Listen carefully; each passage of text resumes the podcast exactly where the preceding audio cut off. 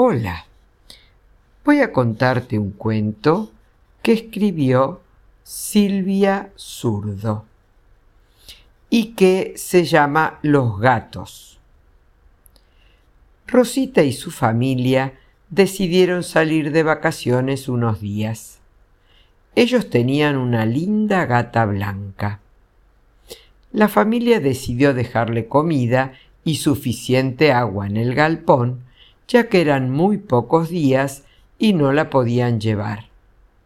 La sedosa y ágil gata blanca entraba y salía por un pequeño ventiluz.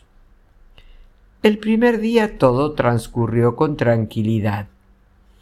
Al otro día, la gata linda decidió ir a visitar a sus amigos de la otra cuadra.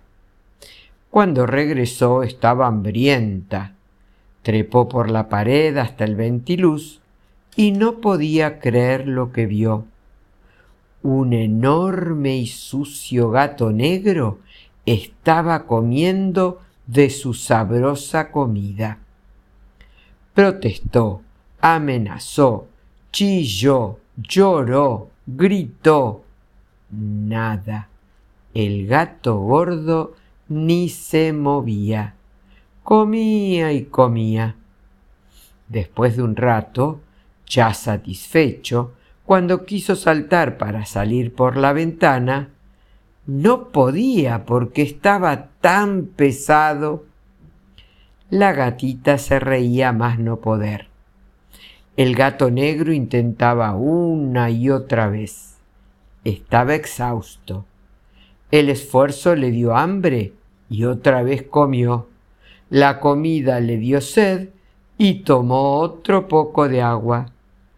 La gata blanca comenzó a preocuparse ese enorme gato pulguiento le estaba comiendo su comida. Ambos estaban de muy mal humor. Ella decidió hacer algo, pero sus amigos se negaron a ayudarla porque todos le temían al gatazo. Y así pasaron los días. Se acabó el agua y la comida. Ambos estaban desesperados. En un último intento, la gata blanca entró por el ventiluz.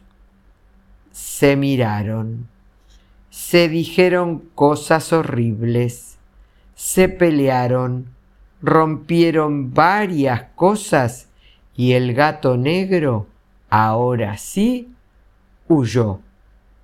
La gatita estaba desesperada, lloraba y lloraba los cuatro vientos.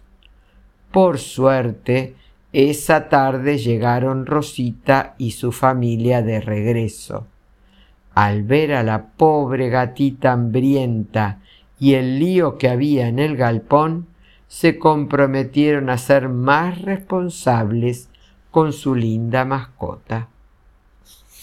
Espero que hayas disfrutado de este lindísimo cuento.